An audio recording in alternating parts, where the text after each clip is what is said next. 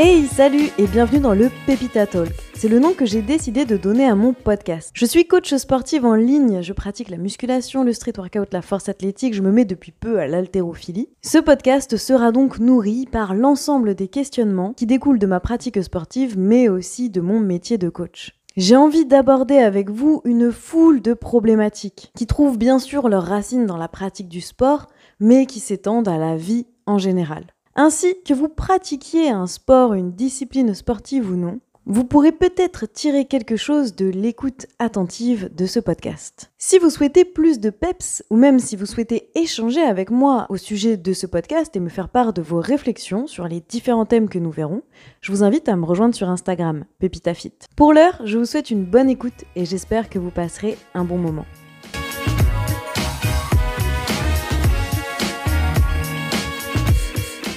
Aujourd'hui, on va discuter de ce que j'ai décidé d'appeler le problème de la pression de la performance lorsque l'on pratique un sport. Je vous explique le contexte qui m'a poussé à enregistrer ce podcast. Bon, ça fait longtemps que je veux aborder ce sujet, que ce soit en post sur Instagram ou en podcast. Et puis, il y a quelques semaines, j'ai reçu un message d'une abonnée qui m'a vraiment poussé à me dire, bon, c'est maintenant, il faut que tu fasses ce podcast. Ce que je vais faire, c'est que je vais commencer par vous lire quelques extraits du message qu'elle m'a envoyé pour vous mettre en situation, vous illustrer vraiment ce que ça signifie que ressentir la pression de la performance. Bien sûr, j'ai demandé à cet abonné euh, l'autorisation de partager son message et de le faire anonymement, donc je vais pas tout lire pour préserver son anonymat. Alors c'est parti, mise en situation, voici le message qu'elle m'a envoyé. Bonsoir Pépita, j'avais une question à te poser en tant que coach parce que tu es une personne que j'admire beaucoup et à qui je fais confiance. Bon déjà ça c'est beaucoup trop mime, ça m'a fait beaucoup trop plaisir. Reprenons. J'ai commencé de zéro la muscu en janvier 2019 et j'ai commencé le power en juin 2020. Ça fait donc presque deux ans que je m'entraîne en power. J'avais une belle progression depuis le début jusqu'à avril 2020 il y a un an. Et puis à partir d'avril-mai, mes perfs se sont mises à dégringoler. Quand je vois Iso qui a commencé la muscu en même temps que moi, à s'entraîner avec une coach en même temps que moi, et qui est sur la troisième marche d'un podium de fou, je me dis mais qu'est-ce qui va pas chez moi? Est-ce que je suis bonne à rien en fait? Est-ce que je suis une grosse nulle? J'en ai pleuré un paquet de fois. Alors, on va analyser ensemble ce message. Déjà, on peut noter au début le plaisir qu'elle a eu à commencer euh, la force, le plaisir qu'elle a eu à partir de zéro, à progresser, à voir ses perfs monter, euh, à se découvrir comme euh, l'énorme machine qu'elle est. on peut voir que ses performances ont commencé à diminuer, euh, voire enfin clairement à régresser, et qu'avec cette régression est venue une remise en question. Alors c'est tout à fait normal, rationnel on va dire, de se questionner lorsque l'on régresse, et ça peut être intéressant de revoir sa méthode de travail, de se demander si on n'est pas en surentraînement, si notre contexte de vie, nos conditions d'entraînement sont bonnes, faire un point en fait avec soi-même et la manière dont on s'entraîne pour savoir si tout est cohérent et pour comprendre ce qui peut expliquer une régression.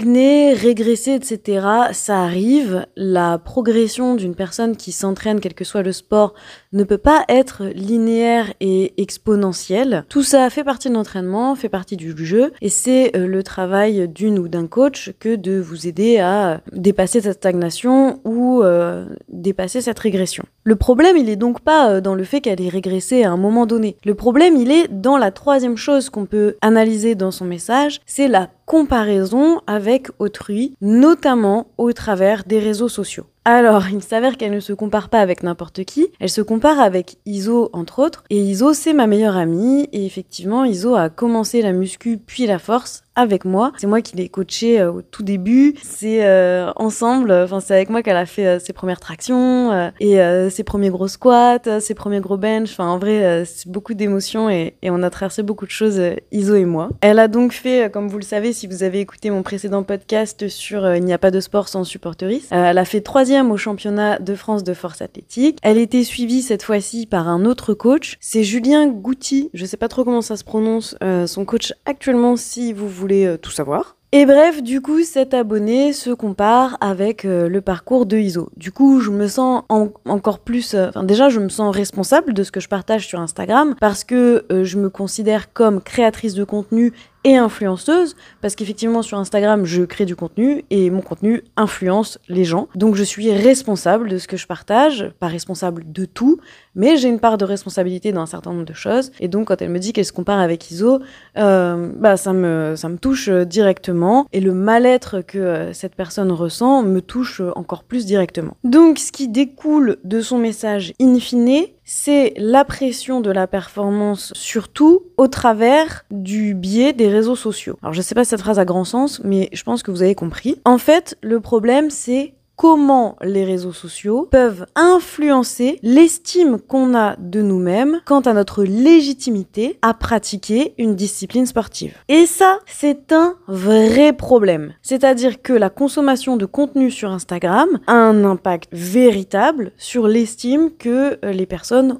d'elle-même. Ça fait écho au message qu'un mec solide avec qui je travaille euh, depuis quelques temps maintenant m'avait envoyé sur WhatsApp il y a quelques mois et que je vous avais partagé sur Instagram. Donc euh, je vais garder son anonymat évidemment, mais il se reconnaîtra, je sais qu'il passera par là. Donc dans ce message, il me disait qu'il remettait en question sa légitimité à pratiquer la force athlétique parce que sur Insta, il, il ne voyait que des gens faire des PR, donc PR personal record, record personnel. Il ne voyait euh, que des gens performer, réussir, être brillant, brillante, et il se trouvait du coup trop faible pour faire de la force. Alors la première chose que je voudrais dire, c'est que ça me semble parfaitement rationnel, logique, cohérent de se remettre en question en son fort intérieur quand on est entouré au quotidien sur Instagram de performances extraordinaires. À force de ne voir que des gens réussir à longueur de poste sur Insta, euh, même pas tous les jours. Je veux dire, si on scrolle Instagram et qu'on est abonné à de nombreux comptes de gens qui performent dans le sport, que ce soit en force, en bodybuilding, en haltérophilie, en musculation, en boxe, en natation, peu importe. Si vous êtes abonné à de nombreux comptes de personnes qui performent, forcément en scrollant, vous n'allez voir que des performances.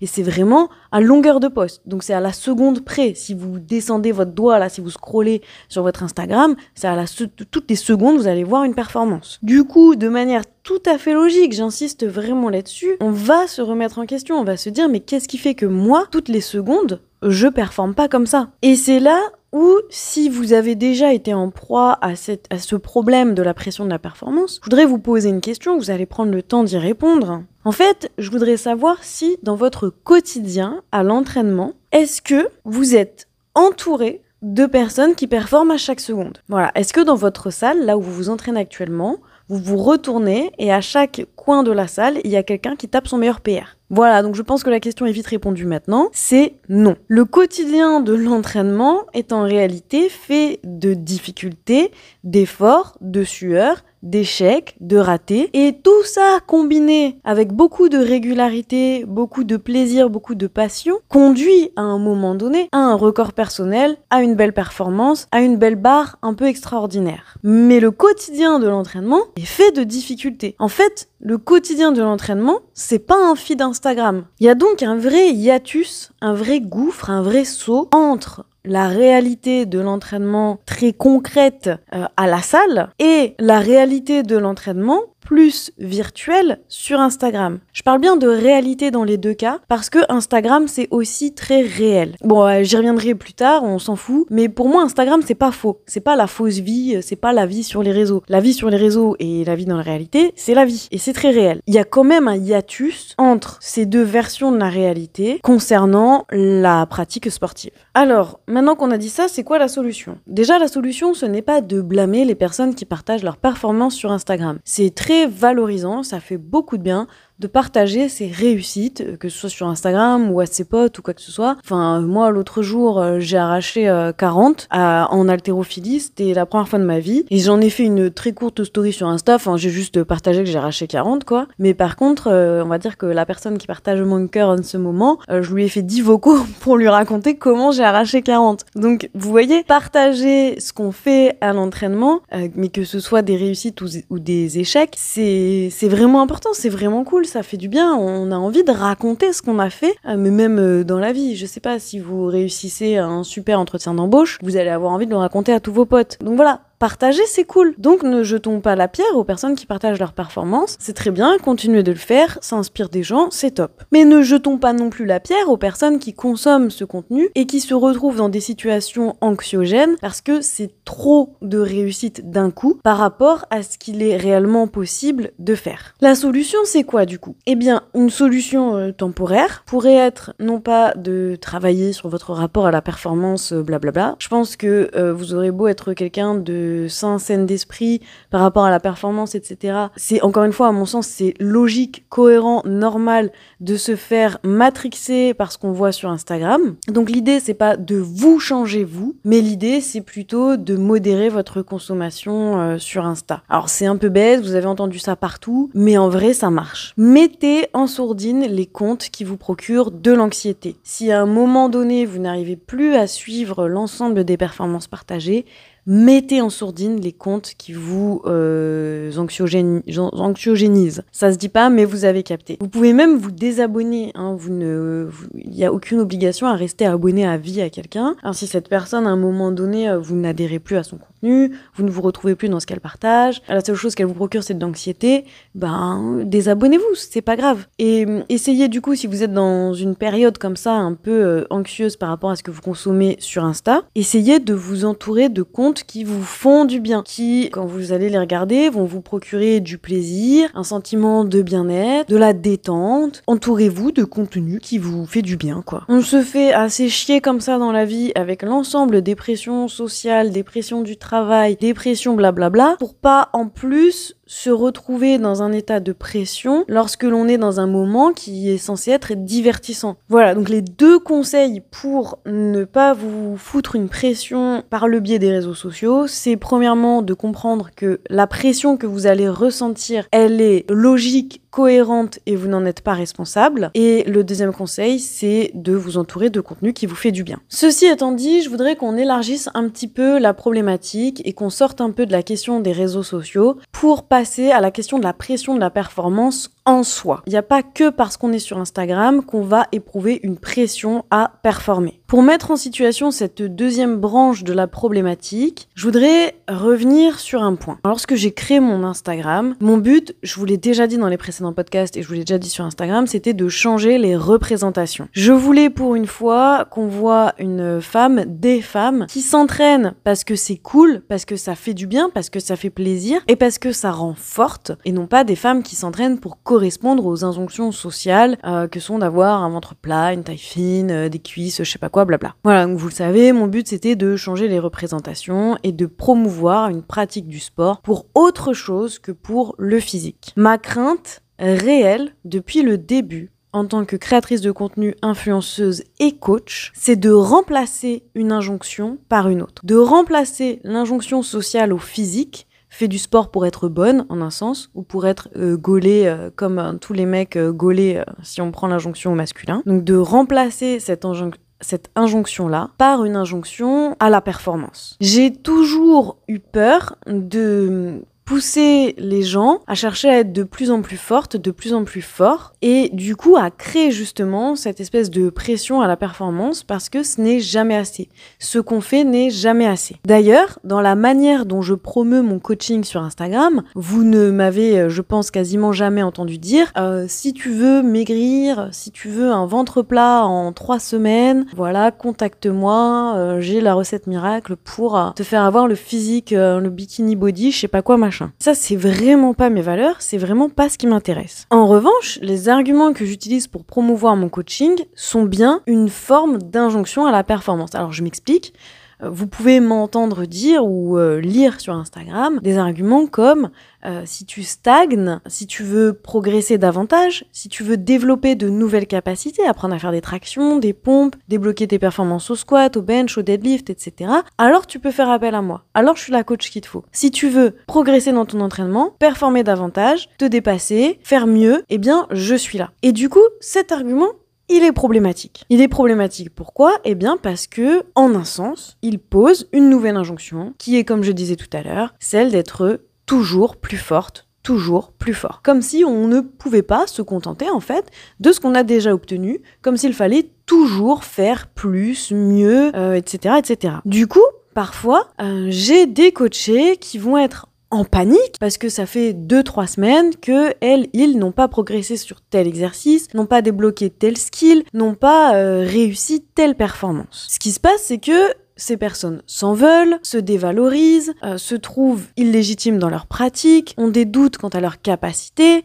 etc., etc. Je pense que toute personne qui pratique du sport connaît ce sentiment. Enfin, ça s'appelle le doute, quoi. Je pense que tout le monde doute dans sa pratique sportive. Euh, ça arrive à tout le monde. Du coup, comment on résout le problème Et comment moi, en tant que coach, en tant que créatrice de contenu et influenceuse, j'essaie de pallier ce problème Eh bien, je dirais déjà qu'il y a un équilibre à trouver dans la notion de la pression de la performance. Toute pression n'est pas mauvaise, toute pression n'est pas à rejeter. En fait, je dirais plutôt qu'on peut avoir un désir de performer. On est complètement légitime dans le fait de ressentir un désir de performer, une volonté d'aller plus loin, de faire mieux, de se dépasser. De la même manière que quelqu'un qui n'a pas envie de faire plus et mieux est tout aussi légitime dans l'idée de rester euh, dans cette zone de confort que elle, il euh, a installée. En fait, c'est quand la pression devient anxiogène, incapacitante, euh, nous conduit à nous remettre en question au, au plus profond de nos tripes,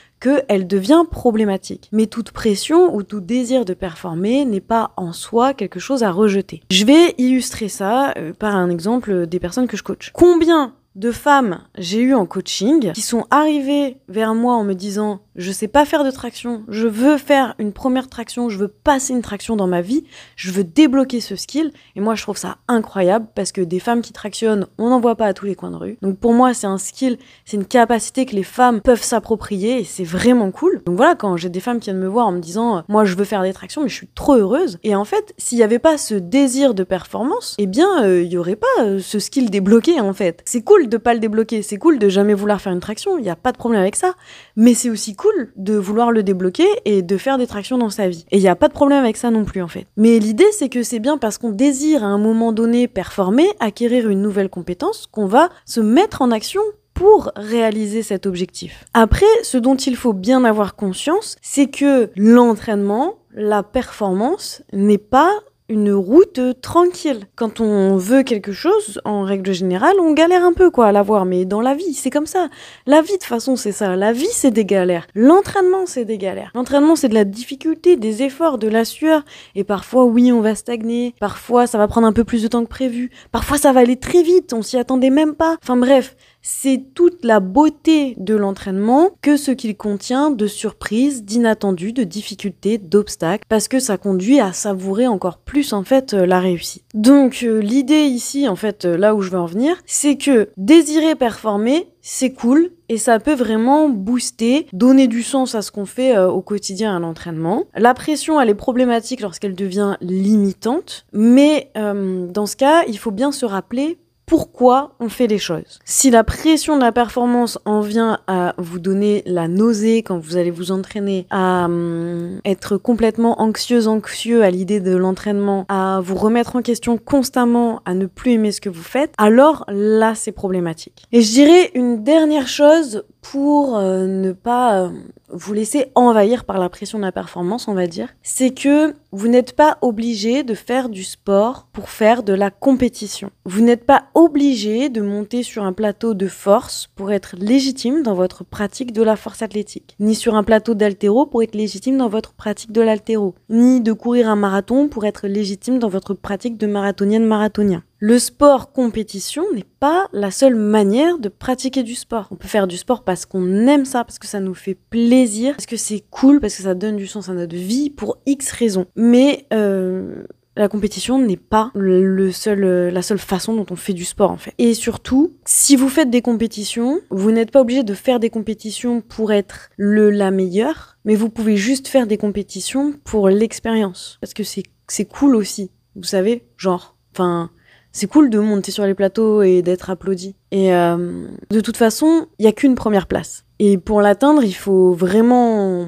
beaucoup, beaucoup, beaucoup travailler. Il faut être prête, prêt à plein de choses. Et il faut euh, bosser euh, fort le mental pour justement ne pas tomber sous le coup de la pression de la performance, etc. Et ça veut pas dire que toutes les places qui sont avant la première place ou après, ça dépend dans quel ordre on prend le truc, n'ont pas de valeur. En d'autres termes, Faites ce que vous avez à faire, prenez du plaisir à le faire, faites-le de votre mieux et comparez-vous à vous-même uniquement. Ayez des objectifs, n'ayez pas peur de viser grand, de viser haut, mais rappelez-vous qu'au fond, c'est que de la fonte, il n'y a rien d'héroïque, il a rien de dramatique là-dedans c'est que du plaisir. Je vais arrêter ce podcast ici, mais je suis très intéressée pour savoir si vous avez déjà vécu cette pression de la performance, comment vous l'avez vécu, comment vous l'avez dépassé, etc. J'aurais fait un post comme d'hab pour annoncer ce podcast, donc n'hésitez pas à m'en parler en commentaire sous le post. Si jamais c'est gavé long, bah envoyez-moi un message, il n'y a pas de souci, je lirai tout ça, j'essaierai de répondre de mon mieux. Bref, vous avez capté. Sur ce, je vous dis à très bientôt sur Insta ou en podcast pour de nouvelles aventures.